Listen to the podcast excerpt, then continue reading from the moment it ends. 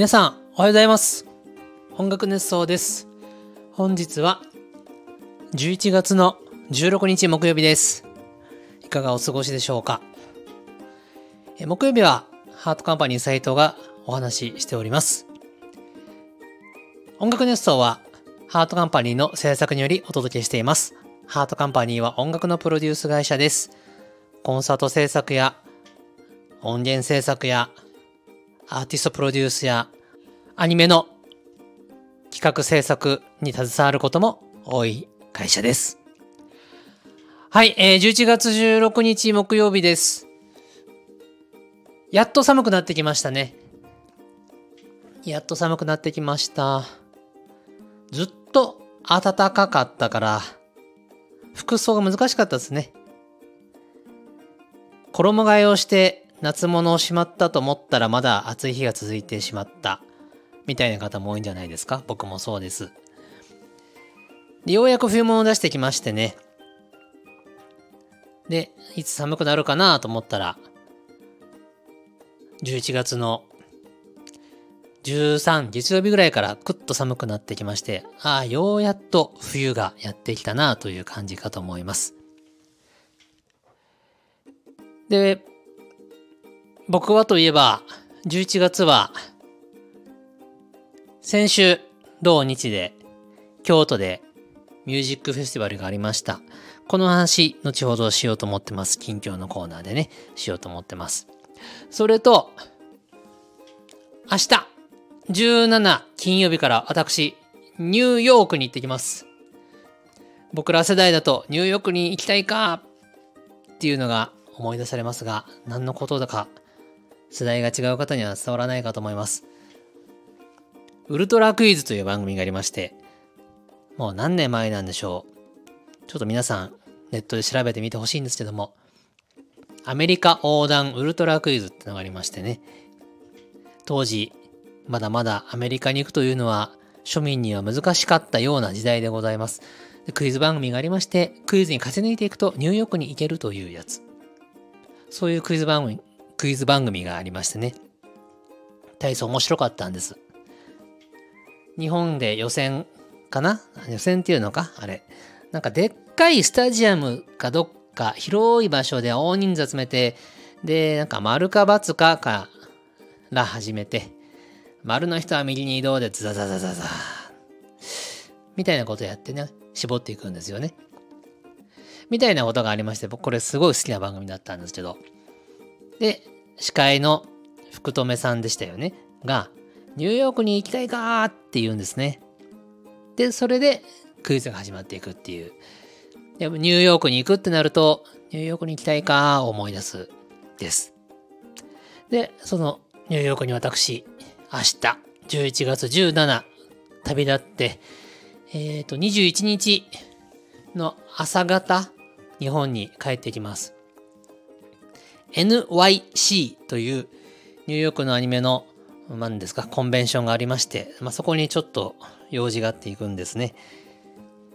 まあ、これも本編で話すかなと思ってますけど、まあ、あの、ホテル代が高いだとか、飛行機代が高いだとか、みたいな話があります。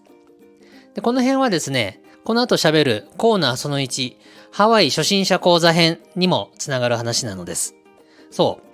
この木曜日は3つのコーナーがあります。ハワイ初心者講座編、ハワイ旅行が大大大大大好きな僕が、ハワイに初めて行く人、海外旅行に初めて行く人向けに、こういう準備をするといいよというお話をしております。これがコーナーその1。コーナーその2は近況報告。コーナーその3はお便り、お手紙、えー、コメントの紹介のコーナーとなっております。で、最近木曜日ですね、長くなっております。毎回1時間超えです。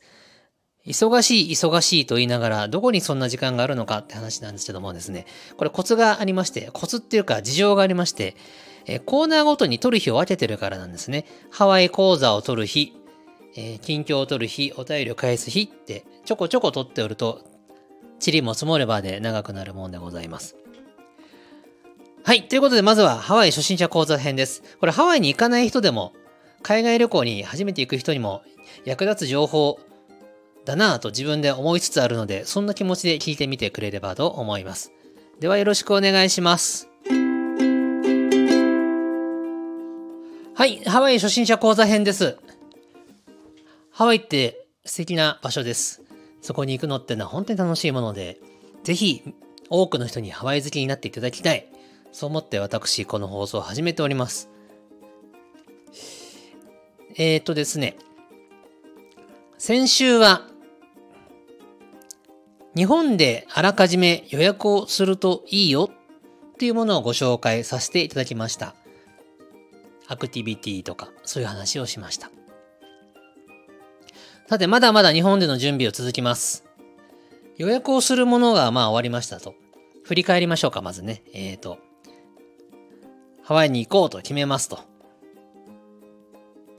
で、次、エスターを取りますと。ビザみたいなもんですね。次、ホテルを決めますと。そして、現地でやりたいオプショナルツアー、アクティビティ、行きたいレストランを予約します。さて次です。旅行グッズ。何を持っていくべきか。皆さん、日本の国内の旅行と海外の旅行で持ってくものは変わると思いますか？変わるんですね。海外に行くとなるとですね、ちょっと荷物が国内旅行よりも増えることが多いです。それは当然ですよね。長い宿泊になることが多いですし、日本だと何かなったら日本のお店で、まあ、コンビニとかスーパーマーケットとかで買っちゃえばいいじゃないってなりますし、まあ、もしもその、ご家族がいる方とか、ご友人が一緒に住んでる方とかであれば、忘れちゃった荷物をまあ送ってもらうということもできなくもないぐらいの感覚がありますから、荷物は比較的少なめになるかと思います。まあ人によりますよ、それは。じゃあハワイ旅行に行くにあたって何を持っていくべきか。これはなんか過去のハワイ初心者講座編で喋ったこと重複することもあると思います。僕はあの自分で何を喋ったか、うろ覚えだったりするとこもあるので、それ重複しとるやんってことがあっても、まあ、気にせず聞いてください。まず、バッグですね。カバンです。えー、服とか、そういうものを入れるトランクケース、スーツケース、これどうするかですね。これソフトとハードがあるよって前喋った気がします。まあ大体日本で売ってるスーツケース、これさ、ちょっと待って。今話しながら思ったけど、スーツケースとトランクケース何が違うの？ちょっと調べます。スーツケース。まあスーツケースだよね、普通ね。トランクケースって言うのか？トランク。スーツケース、あ、トランクケースって言わないか。あ、言うのか。ちょっと待ってね。スーツケースとトランクの違い。えーと、これか。もともとスーツケースは手提げで持ち運ぶトランクケースタイプでしたが、あるメーカーが車輪をつけたことから、徐々に浸透して現在の形が一般的になりました。現在でも、キャスターのついてないトランクタイプのカバンをスーツケースと呼ぶこともあります。うん。なんでしょう。ちょっとよくわからないですね。もうちょっと調べますよ。これちょっと興味深いですよね。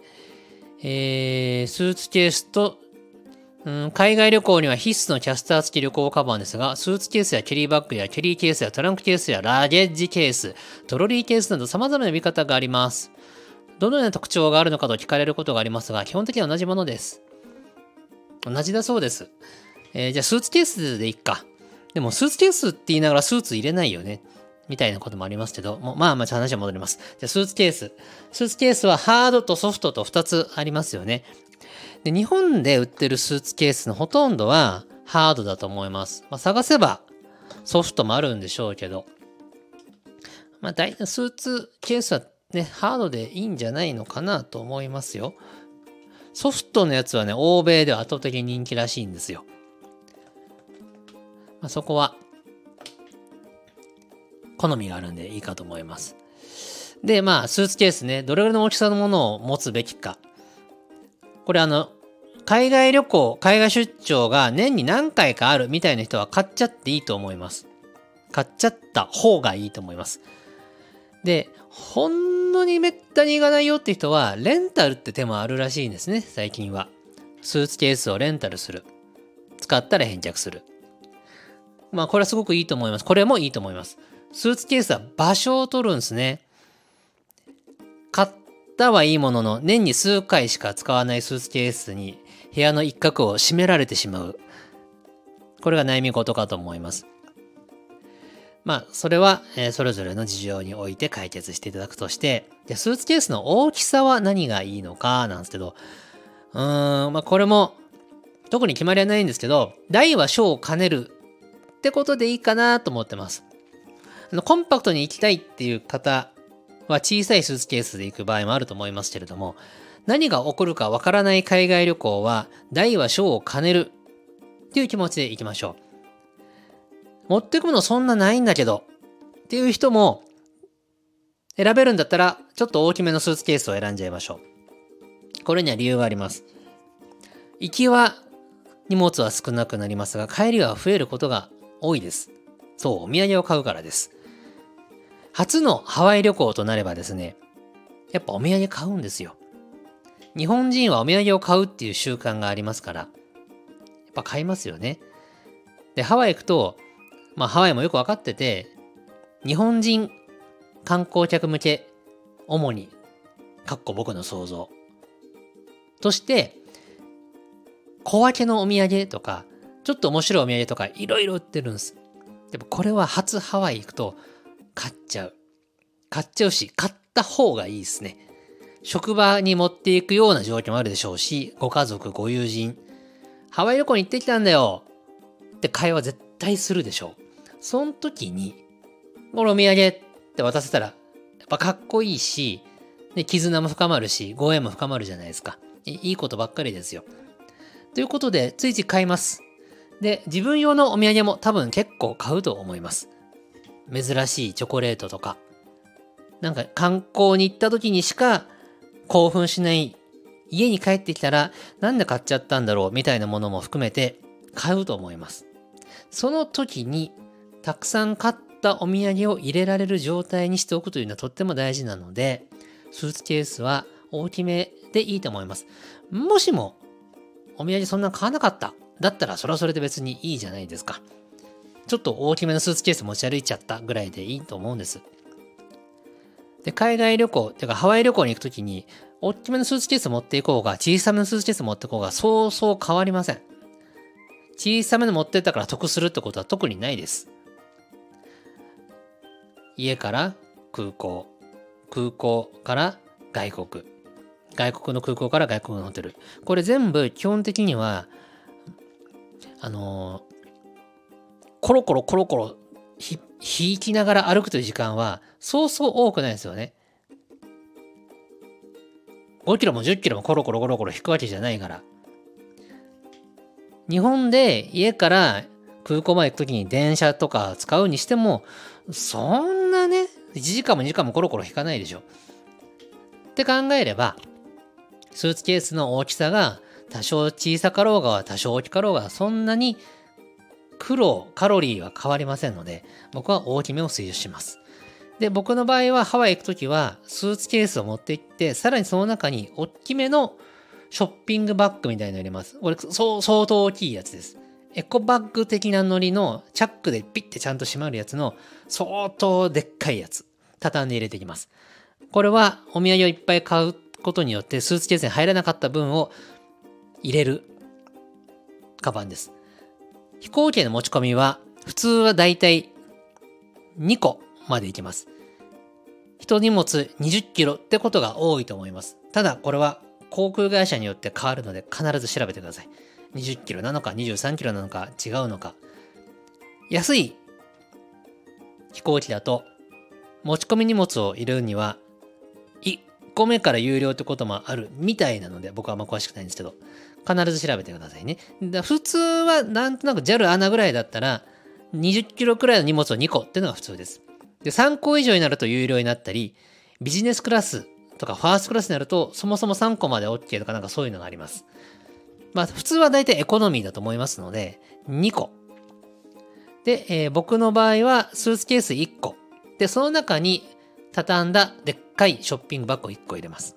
で、帰りは2個で帰ってくるみたいなことがあります。ただいま私、飛行機に持ち込める荷物って言っていましたけども、これは間違いです。飛行機に預けられる荷物のお話でした。預け荷物と手荷物は違いますね。預けるものは完全に預けて飛行機に積んでもらうもの。で手荷物、持ち込みのものは身につけて持っていくものですね。すいません。言い方を間違えてました。えーこれは預け荷物の話でした。では、再びどうぞ。で、スーツケース何が選んだらいいのか、もうこれも本当人それぞれですし、予算に応じてなんですけど、あの、スーツケースそのものの重量が重たいものは僕は、僕はあんまりお勧めしない。例えば20キロの荷物まで持ってっていいよのうち、スーツケースが5キロも、もしもだよ、5キロあったら、入れられる荷物は15キロしかない。これはすごくもったいないことなんですね。なんで、スーツケース本体の重さは軽ければ軽いほど良いです。まあ、ただ、壊れやすかったらしょうがないので、まあ、普通はそんな風にできてませんけど、わかんないけど、なんかめちゃくちゃ安いスーツケース買っちゃったみたいな時に、壊れやすかったらこれ大変です。あんまないと思いますけど、空港で荷物を預けてから、ウィーンってベルトコンベイに乗っけられて、車で運ばれて飛行機に乗っけられる。で、その工程中に割れるとか、金具が取れるとか、で荷物が散乱したら、もう何ともならないです。そこで何かがなくなっても、それは何ともならないです。だって自分がそこに行けないからね。なので、えー壊れないスーツケースをちゃんと選びましょう。まあ、ピンキリもありますし、高級なスーツケースもあればそうじゃないのもあります。でも大抵、まあ日本製だったら、日本製じゃなくてもか、スーツケースと言われてるものに関しては、そんな壊れるものはそうそうないかと思いますので、まあそんな心配はないんですけどもね。あとスーツケースの選び方としては、まあ軽いというものは大事ですし、まああとは、あの、色も意外と大事だなと僕は思います。黒とかだと、他の人の黒いスーツケースと混じっちゃうことがあります。空港で現地に着いて自分の手荷物が出てくるバッゲージクライムって言いますでしょ？手荷物受け取り所。預け荷物受け取り所か。ぐるぐるぐるぐるぐるぐるってベルトコンベに乗ってくるやつ。で、あの時に自分の荷物がすぐわかるような色だといいなと思います。黒だと意外とみんな黒多いので、あれ、俺のバッグだったっけな？みたいなことがあって、まあ、最悪、他の人が間違って持ってっちゃったしたら悲しすぎるし大変です。まあ、あんまないんですけど、そんな心配をするのが嫌じゃないですか。もう持ってかれたらどうしようみたいなことを思いながら旅行するなんて、そんな心配事一個でも減らしたいので、まあ黒とかじゃなくて、ちょっと奇抜な色が僕はおすすめなんだけど、まあこれは好みだから。黒いスーツケースであったとしても、なんか、目立つキーホルダーとか、目立つアクセサリーとか、シールをベタベタ貼るとか、ってやって、世界に一つしかない自分のカバンの状態にしとくっていうのももちろんありなので、まあそこは好みかなと思いますが、僕はね、あの、赤とか紫とか、ちょっと色がビビッドなものを選ぶ傾向があります。昔買ったのはね、茶色っていう、何の変哲もないものを買って、それ今でも使ってますけど、あのー他の人と混じることが多いので、なんか、すんごい派手な、すんごい派手な、なんか、キーホルダーっていうのをつけてます。というように、スーツケースまず選びましょう。はい。では、次はですね、小さいカバンです。旅行行って、えーハワイって、現地着いてから、移動するときに持ち歩く小さいカバンです。これがとっても重要です。これ前も喋りましたけども、スリに合わないようなカバンをお願いしますねっていうことを言いました。リュックではなく、ショルダーバッグで、カバン本体を後ろにせず、お腹の前に持ってくる背負い方、背負い方。これで持ちましょうということです。で、ハワイであれば、この持ち方をしてれば、まあ基本は大丈夫です。で、どんなカバンにすればいいかは、それは、えー、小さすぎるとですね、不便です。ちょこちょこ物を買ったりするとか、まあ、ガイドブック、iPhone、iPad を入れておくときに余裕があるようなサイズのカバンがいいかと思います。僕はそうですね、B5 ノートが入るぐらいのカバンにしています。それよかちっちゃいとね、ちょっと不便かなと思ったりします。なぜなら、ハワイで持ち歩くものとしてサングラスとか、まあ、帽子はかぶっとけばいいのかな帽子とか、まあ、あと細かいものね、備えあれば憂いなしと思ってますので、あの僕はウェットティッシュなんかも入れますし、あの、ハワイはいつでもあったかいんですけど、割と僕手が乾燥しちゃうのでハンドクリームを入れるとか、まあそういうのね、ありますから、あの、あんまりこうちっちゃすぎると意味がないので、中くらいの気分のカバンがおすすめです。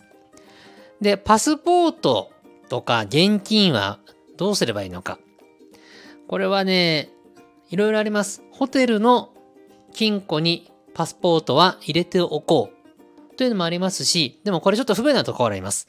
お酒を買うときに身分証明書出してねって言われるんです。その時に日本人としてハワイで出せる身分証明書はパスポートだけなんですね。免許証、日本の免許証とかだと通じませんし、そもそも英語じゃないから。ということで、パスポートを提示してお酒を買うということがあります。その時のためにも、その時のためにもパスポートは持っておいた方がいいんですね。でもパスポートって盗まれたら大変だよねっていうのがありますから、それは当然なので、カバンの一番奥深くとか、内側のチャックが入ってる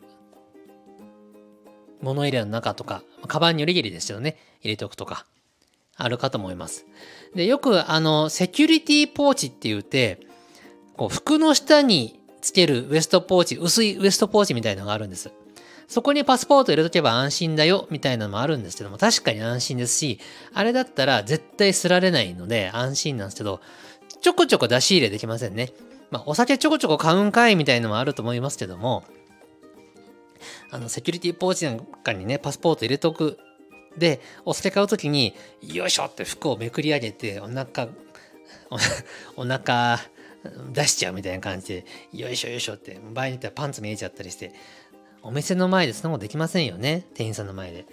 なんで、あれは、あのー、使い方がちょっとコツがいるかと思いますので、慣れるまでは、うーん、どうでしょう。人によると思いますけど、おすすめしづらいかもなーという気もします。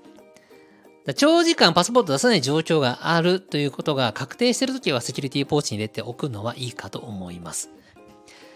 で、セキュリティポーチ、ハワイじゃね、多分そんないらんかな。よっぽど危ないとこに行くみたいなことがない限りは、そもそもハワイでそんな場所あんまないんですけどね。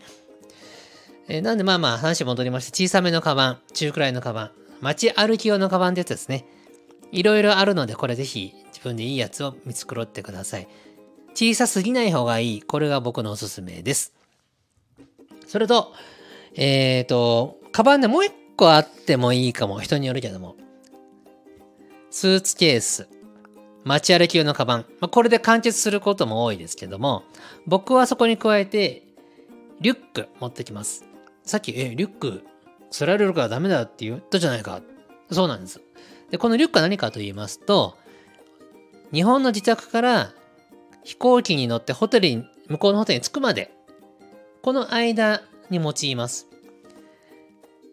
街歩き用のカバンだけだとパソコンが入らないとか、飛行機の中でちょっと羽織る上着が入らないとかありますから、僕はそういう風なパソコンとか、ちょっとした羽織るものとかがズボっていられるような、少し大きめのリュック、気持ち大きめのリュックを背負っていきます。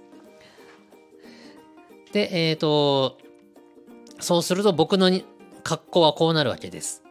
ちょっと大きめのリュック。マチ歩き用のカバン、そしてトランクケース。で、マチ歩きのカバンはね、これ持っていきます。何何を言ってるかと言いますと、えー、スーツケースの中に入れといて現地で使えばいいじゃないって手もあるんですけど、僕は、えー、リュック背負う街歩き用のバッグを、ショルダーバッグを首からたすき掛けにかける。で、スーツケースを転がすです。このスタイルです。で、スーツケースを預け荷物に入れちゃいます。そうすると、リュックとショルダーバッグの2つになります。で、2つだったら飛行機なんか持っていけるので、これでいけると。で、このリュックの方には、そんなに使わないけど、まあいろいろ持っておきたいもの、持ち運びたいものを入れておきます。で、街歩きカバンにはパスポート、財布とかカードとかクレジットカードとか、頻繁に出し入れするものを入れますと。そういうふうに使い分けておりますよということでございます。カバン関係はそんなところです。えー、そして、えっ、ー、と、この日本で事前に買っておくもの編は、来週もまたやろうと思いますけどもですね、いろいろあるんです。来週話したいこと予告だけしておきましょうか。えー、サングラス、帽子、この話前もしましたけど、もうちょっと詳しくしたいと思います。えっ、ー、と、それと、薬、これも前話しましたっけね。でもうちょっと詳しく喋ります。えー、それと、あと、ジップロックとか、えー、クレジットカードとか、そういう話も来週はしようかなと思っておりますので、来週またぜひ聞いてみてください。えー、今日はトランクケース、街歩きカバン、リュックサックの話をさせていただきました。あ、なんか今日すごい普通の話だったんで、そんなに、あの、あれですね、クオリティオブライフが上がるような話じゃなかったかもしれませんけれども、まあ、基礎、基礎編ということでどうぞよろしくお願いいたします。では次のコーナー、僕の近況をお話しします。はい。では私の近況です。えー、今日話したい近況はですね、11月の11、12に行われたフェスティバルの話をします。まあ、京アニミュージックフェスティバルというやつです。えー、こちらに我々ハートカンパニーもスタッフとして関わっておりました。で、ステージの内容とか、その辺のですね、目に見えてたものに関しては、今、配信でアーカイブが見れる状況ですので、ぜひ見ていただきたい。歴史的なライブになりました。内容は良かったですね。まあ、あの、作品名出したらキリがないので割愛しますけども、あの、近年稀に見るいいアニソンフェスティバルだったかと思います。はい。で、今日僕が喋りたいのはですね、裏方の話ですね。裏方もたくさんの方が関わってます。舞台監督、演出、えー、音響、照明、道具、映像、楽屋周り、運営周り、本当にいろいろな方がいて成り立ってるのがコンサートなんですね。で、誰が何をしたっていうことはもうキリが、本当にキリがないぐらいたくさんの方がいらっしゃいますので、一個一個は説明できませんけれども、あの僕はね、そうい感じたことがあるんですね。で、こういう音楽のコンサートっていうのは、非日常の仕事なんですよね。毎日あるわけじゃないですよね。まあ、コンサート制作会社の方はもうそれが日常だと思いますけども、多くの音楽制作時にとってコンサートっていうのは非日常であることが多いと思います。歌手本人にしてもおそらくそうじゃないかなと思います。やっぱり少し、いや少しどころじゃないな、かなり特別な一日なんですよね。ある意味、お祭りですよね。学生の時に体感した方も多いであろう学園祭みたいなものですよね。準備にすごい時間をかけて本番は1日で終わっちゃう。そういうものですよね。で、今回楽屋周り、裏方周りを私見てましてね。こう、普段一緒には働いてない会社の方々が、その日、そのコンサートの成功のために力を合わせて頑張ってコミュニケーションを取り、連携を良くしていくその様って、ちょっと感動的ではあるんです。感動的なんです。まあ、初めましてではないんですけども、事前に打ち合わせとかしてますから、何度か会ったことはあるものの、実際に手を動かす、体を動かすのはその日が初めてですね。シミュレーションたくさんしますよ。でも実際に、その事象に立ち向かうのは当日が初めてなんです。たくさんシミュレーションをしますけども、イレギュラーなこともいっぱい起こるし、やってみないとわからないことって本当に多いんです。コンサートっていうのは。特に人の仕事です。例えばアーティストさんは人間ですから、その日の体調、その日のコンディション変わるわけですね。それに臨機応変に対応しなきゃいけない。アーティストだけじゃないですね。スタッフ同士もそうですね。その日、もしかしたらコンディションが悪いかもしれない。じゃあどうやってカバーするのか。それはその瞬間、その時の状況を見ない限りは誰にもわからないですよね。というようにコンサートの仕事ってのは一日中臨機応変の連続なんです。それをチームワークで乗り切っていく。で、達成した時の感動とか快感ってのは他のどんな仕事でも絶対に味わえないものなんですね。だから、音楽業界とかエンタメ業界でコンサートに携わる人ってずっとその仕事をする傾向があると思います。もちろんそうじゃない人もいますよ。特にコンサートなんかそうですね。事前に準備をするんですけども、当然。まあ、会場を抑えるとかから始めると1年とか2年、2年前からとか準備したりするんですね。まあ仮に1年前だとしても、1年間ずっと準備して本番1日で終わるわけです。その1日が濃密な時間なんですよね。これね、サウナに似てるかもしれない。サウナに似ている。サウナ、10分入るとしましょうか、サウナにね。10分間、くわ暑い。汗が流れる。くー、もう出ようかなって思いますよね。で、うーってなって、出て、まあ、シャワーとか、あの、お湯とかで、バーッと汗を流した後、水風呂に入りますよね。その時の水風呂の気持ちよさったら、たまらないものがあるわけです。ただ、水風呂に10分も入りませんね。キンキンなやつだと、まあ30秒とか、まあ1分も入れないかな、みたいな。まあ、キンキンじゃないにしても、2、3分も入ったらもう、もう十分ですよね。サウナの10分に対して水風呂って1分ぐらいで終わっちゃうわけです。これコンサートと似てるんですよね。コンサートってのはサウナ理論。これ多分誰も提唱してないと思うので、僕が提唱します。コンサートとサウナは似ているのである。長い間の準備と本番は一瞬である。これの対比がサウナとコンサートは似てますよと。まあ、ということでですね、コンサートって晴れと景で言うと晴れの舞台なんですね。日頃の日常の業務で積み重ねたいろんな準備したものが一日一瞬で花開く。まあ、花火と似てますね。花火もそうかもですね。花火師さんが一生懸命こう火薬をこしらえて、花火をこしらえて、で、打ち上がるのは火をつけたらヒューッと飛んでいってバーンといって、本当に数十秒、数秒ぐらいの世界で。これも似てますね。桜にも似てるかもしれませんね。365日のうちのどれぐらいだ ?340 日ぐらい準備して、咲くのは1週間、2週間ぐらいみたいなこれもなんか儚さでは似てますね。というようにコンサート業務っていうのは長い準備と一瞬の輝き、これの繰り返しなんですね。でその一瞬の輝きが強烈な感動、強烈な快感、強烈な達成感があるがゆえに人はコンサートという仕事を続けてしまうんです。これお客さんで見る側と作る側では全然多分気持ちがちょっと違うんだと思います。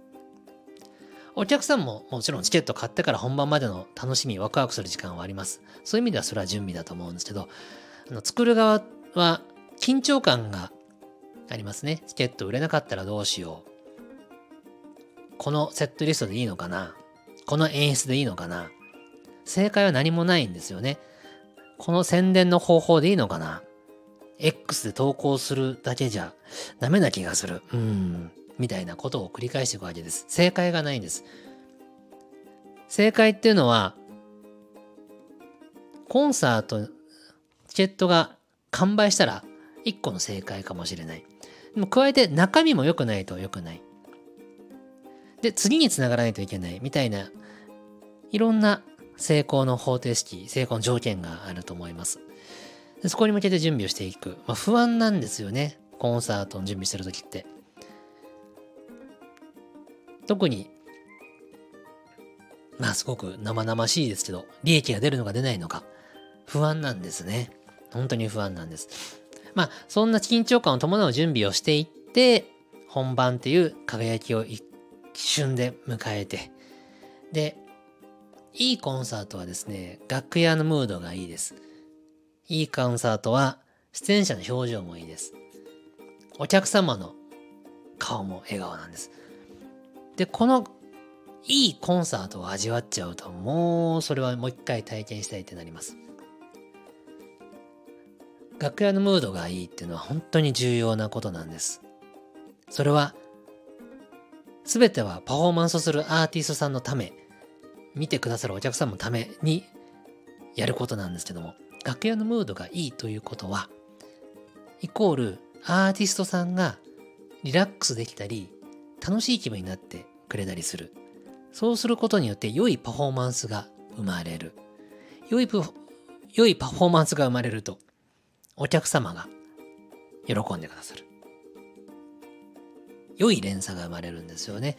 なんで楽屋のムードがいいというのは非常に重要でして、真面目に仕事をするのもとっても大事なんですけど、その明るさを忘れないというのは本当に重要なことであります。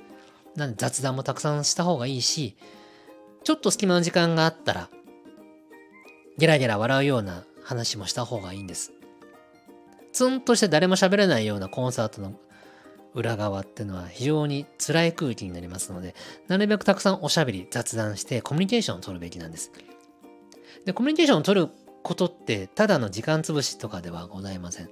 コミュニケーションをたくさん取ることによって、課題が見つかるんですね。で僕はどうしてるかというと、僕の場合は、基本本番中は音響卓というところにいて、外の音、客席から見た演出の具合とかをチェックして気になることがあったら裏に連絡するなり、自分で裏に走りに行って、ここはこうした方がいいですよ。外から見てたらこうだったんで、この方がいいですよ。ってことをリアルタイムでやってます。で、本番迎えるまで、迎える前までに僕が何をしてるかと言いますと、えー、僕はうろうろしてます。すっごいうろうろしてます。例えば、うーんとそうですね。音響卓の PA さんと雑談をします。この会場はこういう感じの音の響きでこうですね。あの曲のあそこ、ああいう感じだったけどどうですかね。そうすると、スタッフさん、音響さんが、いや、斉藤さん実はね、ちょっとここの音難しくてこうでこうで、ギターの音がもうちょっと大きいと本当にいいんだけど、これ、どうなんかな言っちゃっていいのかなみたいな。あ、ギターの音大きいといいんすね。なるほど。じゃあ僕言いますよ。あ、本当ですか？言ってくれますか？ありがとうございます。みたいなこと。で、これによって、ギターの音がもし大きくなることによって音響が良くなればいいじゃないですか。っていうように、みんな思ってるけど、ちょっと思ってるけど、なかなか言えないこと、言わなくてもいいかみたいなことあるんですね。それを聞き取りまくるんです。例えばマニピュレーターさんという大事な仕事なんですけど、マニピュレーターさんに休憩時間に今回の曲叩きにくい、叩くってのは再生することなんですけど、叩きにくいとこある？って聞くと、あ、実はあの曲の、とあの曲の間、うん、叩くタイミングが難しいんですよね。あ、そうなんだ。どうしたら叩きやすくなるの？うん、できればアーティストさんにこういう風にしてもらえたら叩きやすいんですけどね。ただ、あの、アーティストさんの気持ちもあるでしょうから、うん、っていうのを聞くと、あ、分かった。じゃあちょっと俺、アーティストさんと話してみるわ。つって。で、アーティストさんに話しに行って、こことこの曲の間、こういうことをしてくれると叩きやすいんだけど、できる？みたいに聞くと。ああ、できますよ。みたいになることが多いんですけどね。っていう風にして、改善点を一個一個ちょこちょこちょこちょこ見つけていくんですね。別に改善しなくてもコンサートうまくいくものなんですけど、その、僕がやってるその作業って95点を96点にするとか、96点を97点にするみたいな、あと1点、あと0.5点を積み重ねる作業を本番当日やるんです。で例えば、えっ、ー、と、昨今配信もありますから、配信のスイッチングアウトを担当する方、スイッチングアウトっていうのはカメラの切り替えね、のとこに行って、横について見てて、で、そのアーティストのこととか作品のことを一番理解するのは僕であることが多いので、あ、このスイッチングなんですけど、ここはこのキャラクターがこういう表情してるので、あの、そのキャラクターの表情を抜くようにしてくださいと。ここ、こういう感じで絵が切り替わってますけど、この切り替わりすごく意味のある切り替わりなんで、逃さないようにしてくださいとか。っていうことを教えてあげるんですね。で、やったりとか。あとはそうですね、まあ、照明についても同じこと言いますね。例えば、本当は青がイメージカラーなのに、それが伝わってなくて、なんか黄色がついちゃってる時とか、あ、そこは実は青なんですよ。みたいなことを言ったりとか。あとは、あのー、配信の時にお客様が聞く音を作ってるミックスエンジニアさんがいたりするんですけど、僕も、僕はあの、割とそこにちょこちょこ行くんです。休憩時間とかに、どうですか？つって、順調です？って言って、いや、うまくいってるよ。あ、ただね、あの曲、ちょっとこう、キックの感じがうまくいかないんで、マニピュレーターの方で調整してくれたらいいかも。あ、そうなんですか？どういうことですか？って言って。いや、ちょっとこうでこうで。あ、じゃあマニピュレーターさんに僕言っときますよ。あ、助かるな、お願いできる？みたいな。大丈夫です。みたいな。で、マニピュレーターのとこに行って、あの、こうでこうでこうだから、ちょっとキックの音こうしてくれる？みたいな。あ、でもそれやると、外のモニター音響に影響があるんですよ。あ、そっか。じゃあちょっと俺そこにも行っとくわ。って言って、で、モニター、外の音を作るエンジンさんのとこに行って、えー、配信でこれしたくて、そのためにマニピュレーターはこう風にしたいって、それが外音にも影響するんだけど、うまく調整してもらってもいいですか？って言って、ああ、わかりました。ってなって、でもその情報を僕だけは持ってると事故るので、舞台監督とか演出家に、っていう調整をしましたって言いに行くんですね。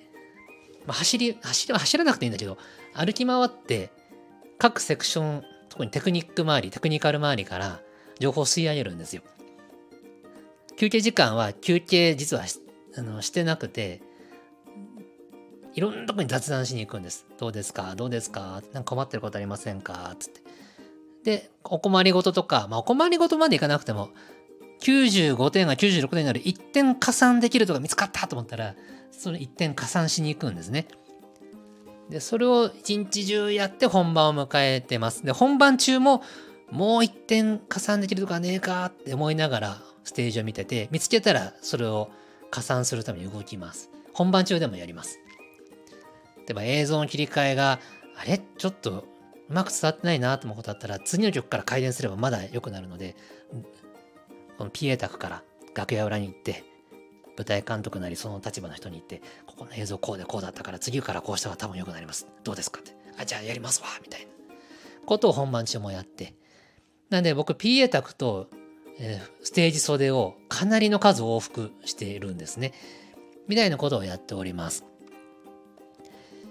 っていうように、えー、話がなんか、えー、僕の仕事の話になっちゃいましたけども、その裏側の非日常の感じっていうのはすごく良くて、その一瞬の輝きのために1年も2年も準備しているんだよっていうことがありまして、で、それによって新しいコミュニケーションとか、新しい信頼関係とか、仲間感とかが生まれていくんですね。で、それを見てるのが本当に楽しいですね。自分もその輪の中に入れることもありますし、すごくこう、ほっこりもしますし、なんか、満たされます、すごく。はい。今まで、昨日までは、あそんなにコミュニケーション取らなかった人たちが、その本番後はすごく仲良くなっていたり、一緒に記念撮影までしちゃったり、そういうのを見てて、音楽コンサート、フェスっていうのは、お客様のためにあるものであるのは第一義なんだけども、裏方のスタッフにとってもすごく実りのある仕事だったりします。とっても多分充実感があるはずです。すんごい疲れますけどね。すんごい疲れますけど。だって普段やってないこと一日中やるので、普段ジョギングしてない人が、今日君20キロ走ってね、よろしくみたいな、そんな感じなんで、それは疲れますよね。っていう感じでございます。というように、裏方の仕事ってのは、感動とか快感が伴うものですよというお話でした。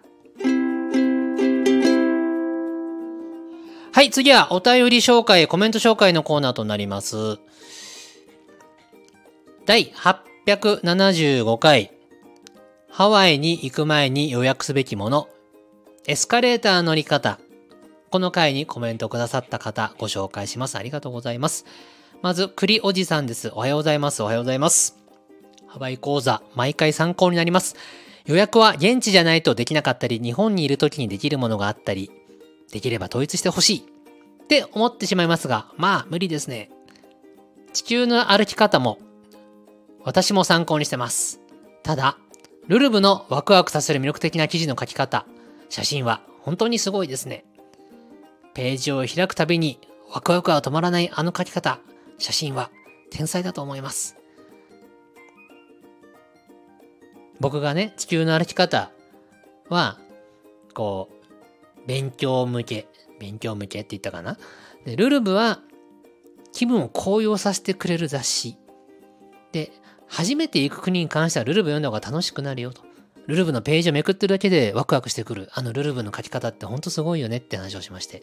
ただ、僕はだんだんおじさんになってきたので、地球の歩き方の、こう、この島にはこういう歴史があって、みたいなのが大好きになってきて、最近はルルブよりも僕は地球の歩き方が好きなんだけど、ルルブもやっぱり大好きみたいな話をした次第でした。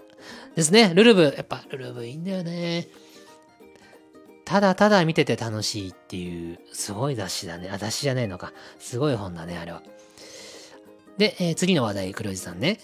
第2の音楽ネスのアイドルは不可しすぎました。すみません。なかったことにしてください。はい。これ何かと言いますと、僕はママリプトンさんっていうリスナーさんのことを音楽熱奏、この番組のアイドルと称してるんですね。まあ、大正生まれなんですけど、アイドルなんですよ。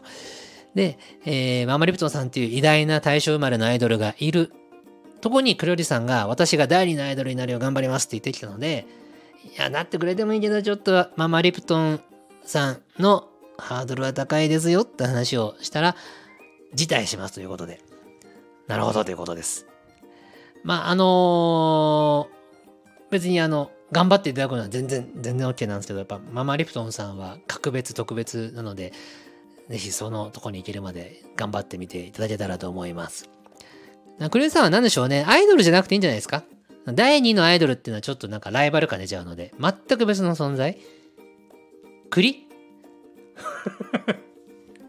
音楽です、その栗。いや、ちょっとよくわかんないですね。ダメですね。やめましょう。音楽ですの栗はやめましょう。なんかよくわかんないです。ダメです。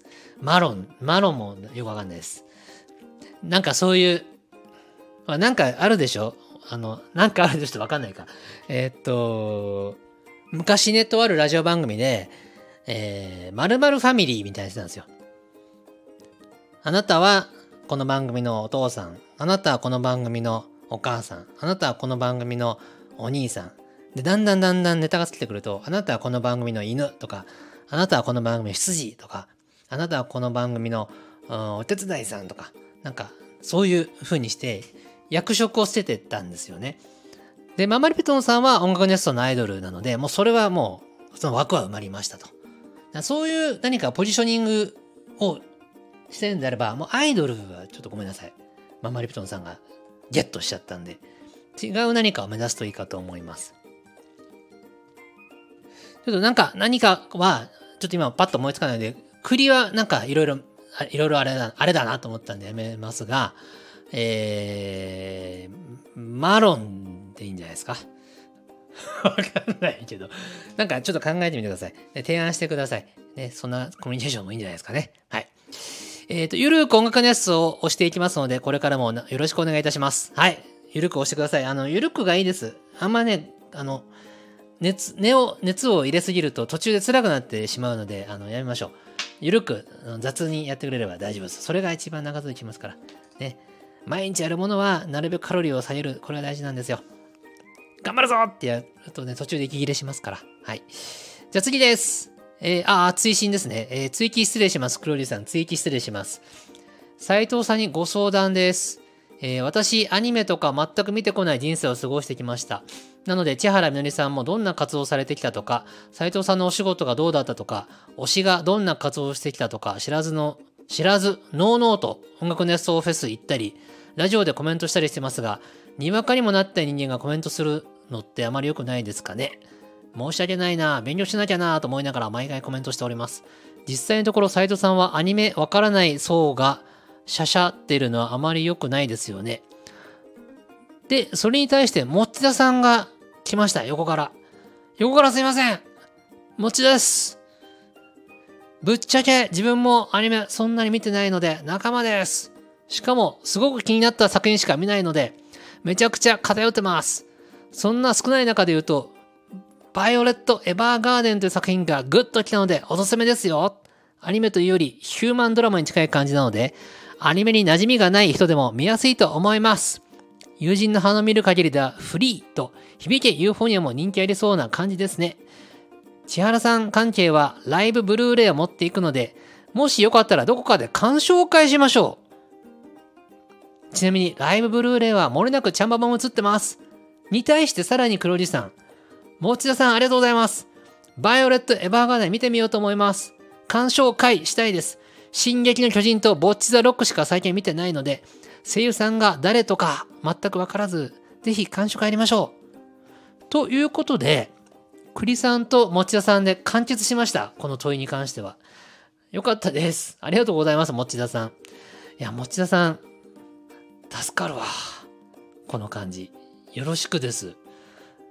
で今後も持田さんじゃあ持田さんありがとうもうこうこれを機にこうやってねコメントをしてくださる中でお困りごととか悩み事があって、えー、持田さんのアドバイスによって一部もしくは全部解決できるものがあるなと思ったらこうこんな感じでアドバイスをしてくださるとみんながハッピーかもしれませんそれを見て僕もああよかったと思えるわけでじゃあ、持田さん、それお願いしますね。で、黒井さんはアニメ見てなくても、あ別に全然、全然いいです。全然大丈夫です。あの、バイオレット見といて全然損はないし、あの、教科書に載っていいぐらいの素敵なアニメなんで、バイオレット見といた方がいいんですけど、見てなくても別に平気です。シャシャリ出るのは別に大丈夫ですけど、見とくと、より僕らと深い会話できるようになります。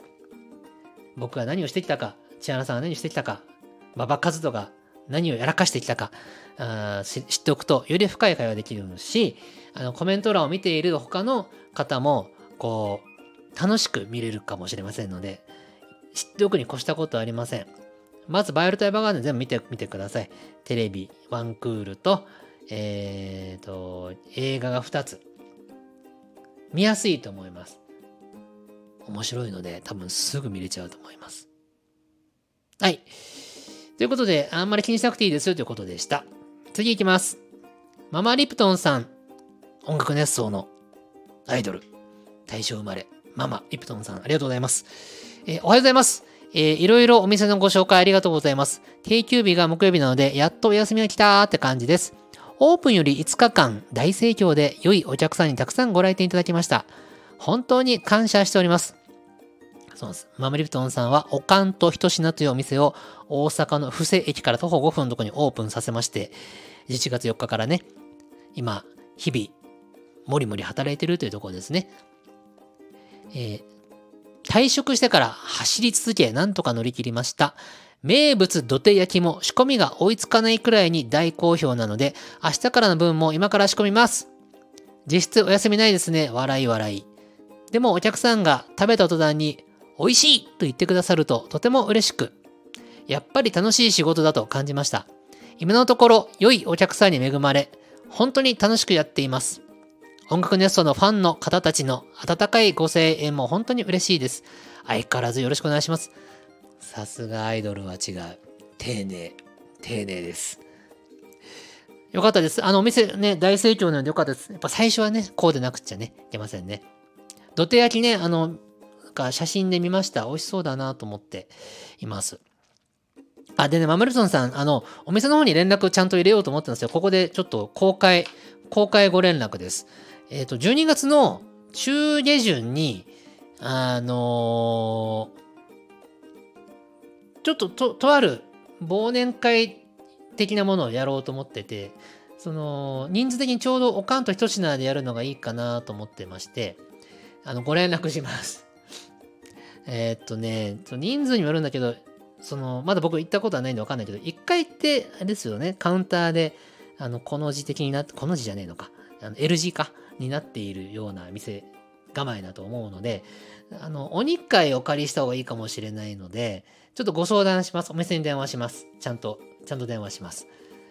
で、多分ね、平日です。土日じゃなくて平日になると思います。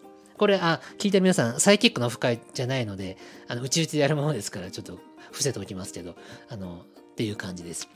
サイキックオフ会はまたちょっとタイミング見ます。まず東京のイカセンターオフ会をやらないといけないので、そっちやってから、えー、おかんとひと品オフ会じゃないのかなって勝手に思ってます。菊田君に何も相談してませんけど。はい。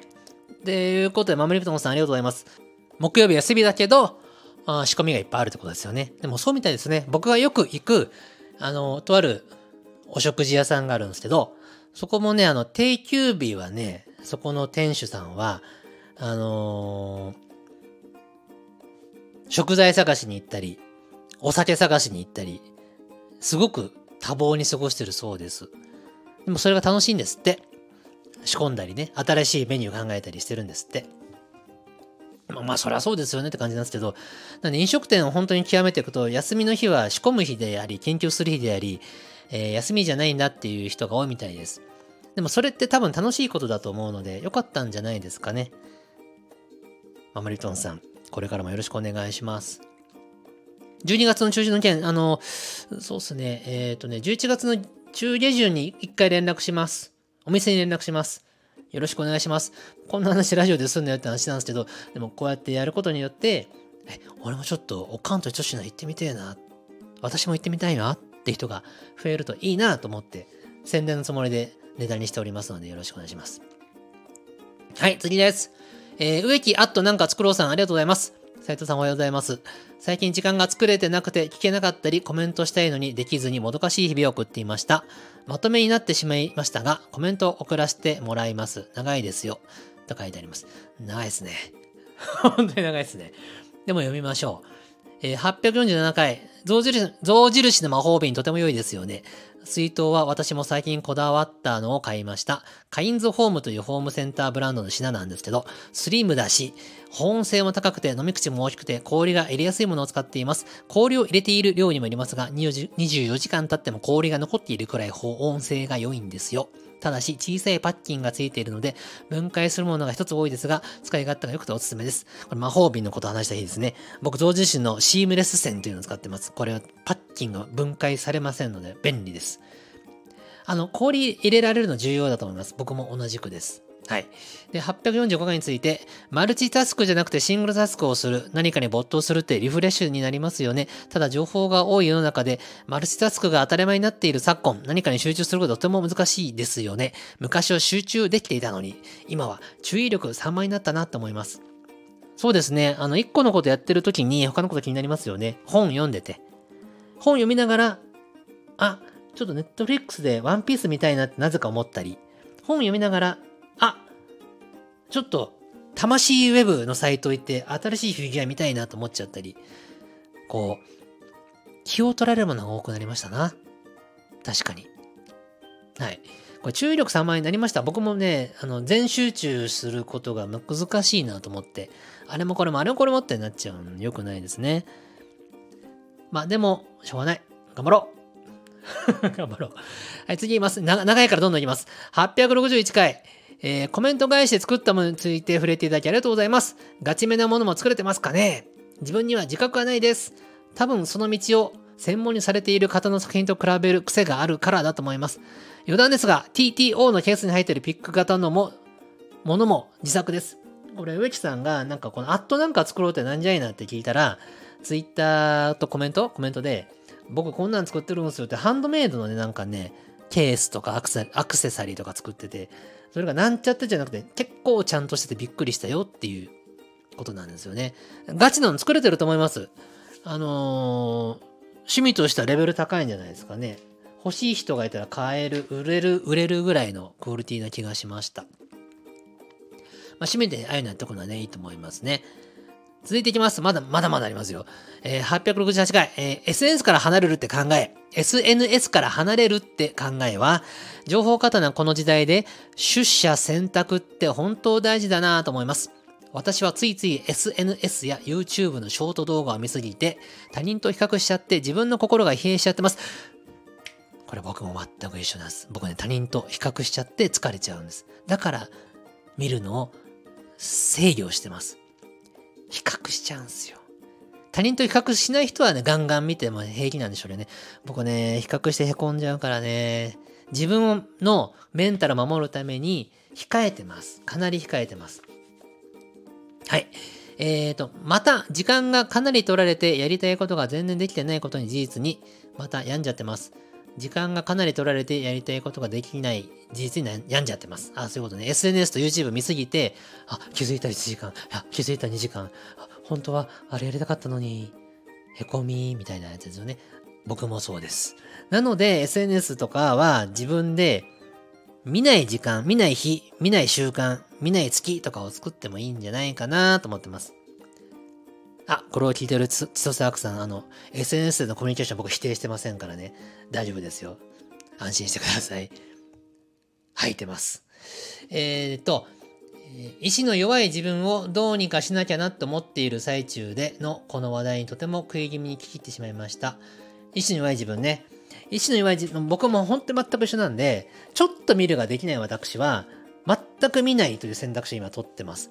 まあこれ日にもよりますけどね、全く見ないことによってそもそもの情報遮断するみたいな感じです。そんな器用じゃないんですよね。だから僕は0か100かの人間だなと思ってるので、あと心が乱されるときは0にしてリセットしていきます。そういう時間もね、平気、必要ですよね。はい。えーと、続きます。875回。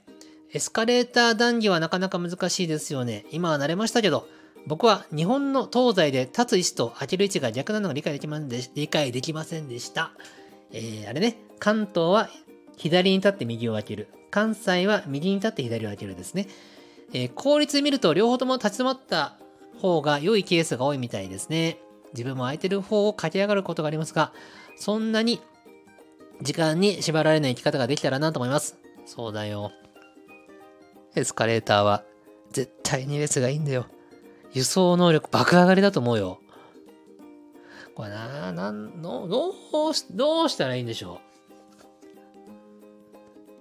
う。団体でも作ればいいのか、僕が。エスカレーターは2列で乗ろうの回。いやでもなんか、ちょっと怪しくなっちゃうね。なんか、痛々しい感じになっても嫌だよね。街、街頭でデモとかしちゃうんでしょエスカレーターは2列で乗ろう !2 列で乗ろう2列 !2 列みたいにして更新しちゃうんでしょ？やばいよね。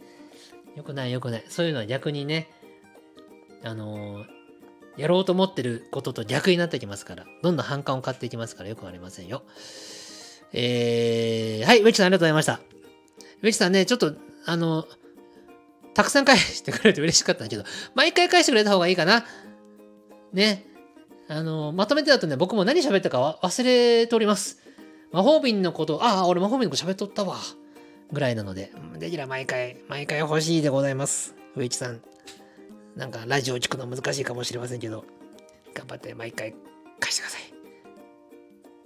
まあ、でも、できる範囲でいいですけどね。はい、続きます。えー、千歳悪さんです。斉藤さんがコメントされてた持田さんのラジオのタイトル話に横から割り込みさせていただきます。持田さん恐れ入ります。えっ、とね、復習します。持田さんは自分でラジオを始めようとしてます。ラジオタイトルは、今、案としては、遊ぶい、遊ぶように生きるラジオだったっけ？だよね。で、テーマが遊ぶように生きる、遊ぶように生きるラジオ。略して遊ぶいなんですけど、僕はそれに対して、遊ぶ、生きるの略で遊ぶいは、ちょっと、連想しづらくない別なのもあった方がいいかもというお話をさせていただいたんです。それに対するコメントです。ズバリあ、これ、ち、ちょっと、なかなか、ごめんね、噛んじゃって。チトセアークさんの意見です。えー、ズバリ、遊ぶい、V ですね。うに点々。V、コンバトラー V の V です。遊ぶいってのはどうでしょうか。うに、ちう、うに濁点に小さい。読み方は、あ、あそ、遊ぶい？遊ぶいで。これね、ちょっと、音が伝わんないね。あの、ひらがなで書いたり、カタカナで書いたりしてくれてて、それがちょっと面白い感じになってるんだけど、言葉で伝わらなくてごめんなさい。読み方は、遊ぶいで。フランス語っぽく言えばいいの？遊び。わかんないよ。俺フランス語喋れないから。えー、持田さんが考えられたタイトルの語呂を、語呂を最大限に尊重しつつ、語尾の V は VIE はフランス語で人生の意味でもあり、本当にそうなんだね。持田さんが掲げているコンセプト、遊ぶように生きるラジオにはぴったり合うのではと思います。あくまで案の一つなので、候補の片隅に置いてもらえたら幸いです。だって遊ぶい、持田さんって言ってるよ。これ、いいね。転がってきたね、話がね。遊ぶい。じゃあ、ななんて言うんだ、これ。もちだの遊ぶ。生きるように生きるラジオ。あ、ごめんごめん。全 然違う。遊ぶように生きるラジオね。もう一回やる。もちだの遊ぶ。遊ぶように生きるラジオってこと？タイトルコールのことやってますよ。この遊びの言い方は僕ちょっとなんか、なんか、雰囲気たっぷり言ってるけど、これで合ってるんですかね？遊び。これ、持田さんのやろうとしてることで合ってるんだろうか？ちょっと俺はもうもうわかんない。遊び。あ、ちとたくさんの提案はね、いいと思う。V、V は人生。これすごくいいと思う。ただこう、僕ら日本人だからね、V がフランス語で人生ってことにすぐ分かんなかった。てか知らなかった。フランス語ちゃんとやってない人以外は分からんかも。まあでも、持田さんが遊べでいいって言うならいいと思う。任せます。これはもう千歳枠さんと持田さんで解決してください。解決って言わねえか。取捨選択してください。まあ、あんの一個って言ってるしね。遊べもいいかもですよ。毎回ちょっとなんかこう、ちょっと何？エロチックに言えばいいの？遊べ。わかんない。なんでエロチックなのかわかんないけど。遊べ。もちゃです。皆さん、こんばんは。遊べ。遊ぶように生きるラジオ。始まります。こんな感じかな。わかんないです。すいません。ちょっと引っ張りすぎました。終わります。次行きます。えー、もちださんです。その、その持田さんです。ありがとうございます。えー、斉藤さんおはようございます。物事は段取りが9割というくらい、事前準備は大事だと思っているので、初めて行く場所はルルブかマップルを必ず買ってます。なので我が家の本棚はガイドブックでギッチギチです。マップルもいいよね。わかる。俺はルルブ好きだけど、マップルも好き。エスカレーターのお話、運搬効率もそうですし、整備の時も偏りが出てしまったりしてあまり良くないとテレビで聞いたことがあります。そうね、それもそうだね。まあ、それ考えりゃそうだよね。片方の側だけずっと負荷がかかってたら片方だけすり減ってるでしょ、部品が。大変だよね、メンテがね。両方にまんべんなく重さがかかってればさ、エスカレーターが。両方均等にすり減っていくから、パーツ交換も無駄がないじゃんか、多分。わかんないけど。片方だけすり減られましても、結果両方変えないといけませんよってパーツがあるんじゃない？わかんないけど。わかんないことだらけなんだけど。でもそう、そうだよね、多分ね。そんな気がする。例えばスリッパもさ、当たり前だけど、片足しか履いてなかったら片足のスリッパしか減らないじゃん。で、片方は綺麗なわけじゃん。じゃあスリッパ買い替えます。片方の足がボロボロになったんで買い替えますって時に、片方だけ変えればいいのにスリッパーって2足セットだから、結局全部買い替えやん。なんかもったいな。みたいな感じですよね。だから、やっぱりエスカレーターは2列がいいんだと思います。全体の意識を変えるのってなかなか難しいですよね。大きな事故が起きないと変えられない現状がちょっともどかしくも感じます。KY、かっこ危険予知。KY 活動を全国、国全体でやったら、防げる事故もあるんじゃないのかなと思います。うーん、これは本当に、意識というか、意識じゃないな、文化みたいな、習慣みたいなもんだからさ、難しいよね。マスク文化もさ、コロナの時に、あんだけ啓蒙して、あんだけあんだけ日々日々ニュースとかさ、国とかさ、自治体がマスクつけるんだって言って、ようやく浸透したじゃん。でもあれぐらいのレベルでやらないと国全体の意識は変わらないってことだよね。だからエスカレーターの2列を達成するには、あのレベルで啓蒙活動しないとできないのかもしれない。って考えると未来は遠いね。でも、続けることに意味があると思います。僕は安全面とか整備面もそうですけど、もうとにかく輸送効率が悪くなるのが本当にしんどいなーっていつも混んでる駅のエスカレーター見て思いました。続きます。アゲハの貴重な話をありがとうございます。自分はかっこよい夜塚さんがめちゃくちゃ刺さっているので、アゲハをきっかけにかっこいい曲が増えて個人的にはとっても嬉しいです。これね、あの、持田さんは、夜塚さんのアゲハとアルバムが大好きなんですって。で、僕はそれプロデュースしてたので、裏話を教えてくれっていうので、とっときの裏話を先週しました。とっときかどうかは知らんけど、あの、初めて喋ることも多かったです。っていう話ですね。えー、続きます。えー、あと、アーティストのイメージと真逆なことをするのって勇気がいりそうですけど、成功した時のリターンが大きそうだなと思いました。そう、あの、アニハ以前は、ヨ塚さんは、キラキラ明るく楽しい爽やかってイメージだったの。アニハで、えー、マイナー調の曲もやる、ちょっとダーク寄りな曲もやる、かっこいい夜塚をやってみたんです。ちょっとガラッと変えたんだよね。でもこれはね、おっしゃる通り。2ターン大きいです。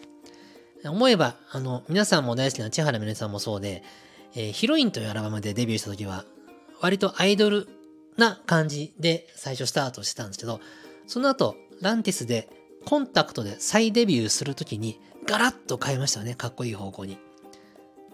こんなに変えてええんかなっていうぐらい変わったんですけど、あれが結果、良い方向に作用したので、まあ、もっちゃさん言うところのリターンは大きかったと思います。まあ、成功すればね、ってことですね。続きます。えー、ラジオタイトルのアドバイスありがとうございます。分かりやすくて親しみやすい感じにしたいので、もうちょっともみもみと揉んでみます。今のところの別の候補は、アソラジ。アソぷよあ、遊ぶよ。遊ぶよ。で、ベタに、もちラジというのもいいかなと思っておる次第です。あと、千歳アークさんの素敵な提案も参考にさせていただきます。遊ぶでしょ？えー、参考にさせていただきますと。いつか決まったら報告しますね。そして、持田さんは、ぶどうのスパチャをくれました。ありがとうございます。タイトルね。アソラジ。アソラジいいんじゃないかな。結局いいんじゃないかな、アソラジ。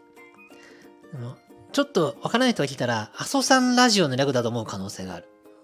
これだけは注意した方がいい。阿蘇山のラジオってなんだろう。もっちだの、阿蘇ラジ。阿蘇山ラジオなのかな？阿蘇について研究する学術的なラジオなのかな？みたいなね、誤解が生まれるかもしれませんね。あと、遊ぶよ。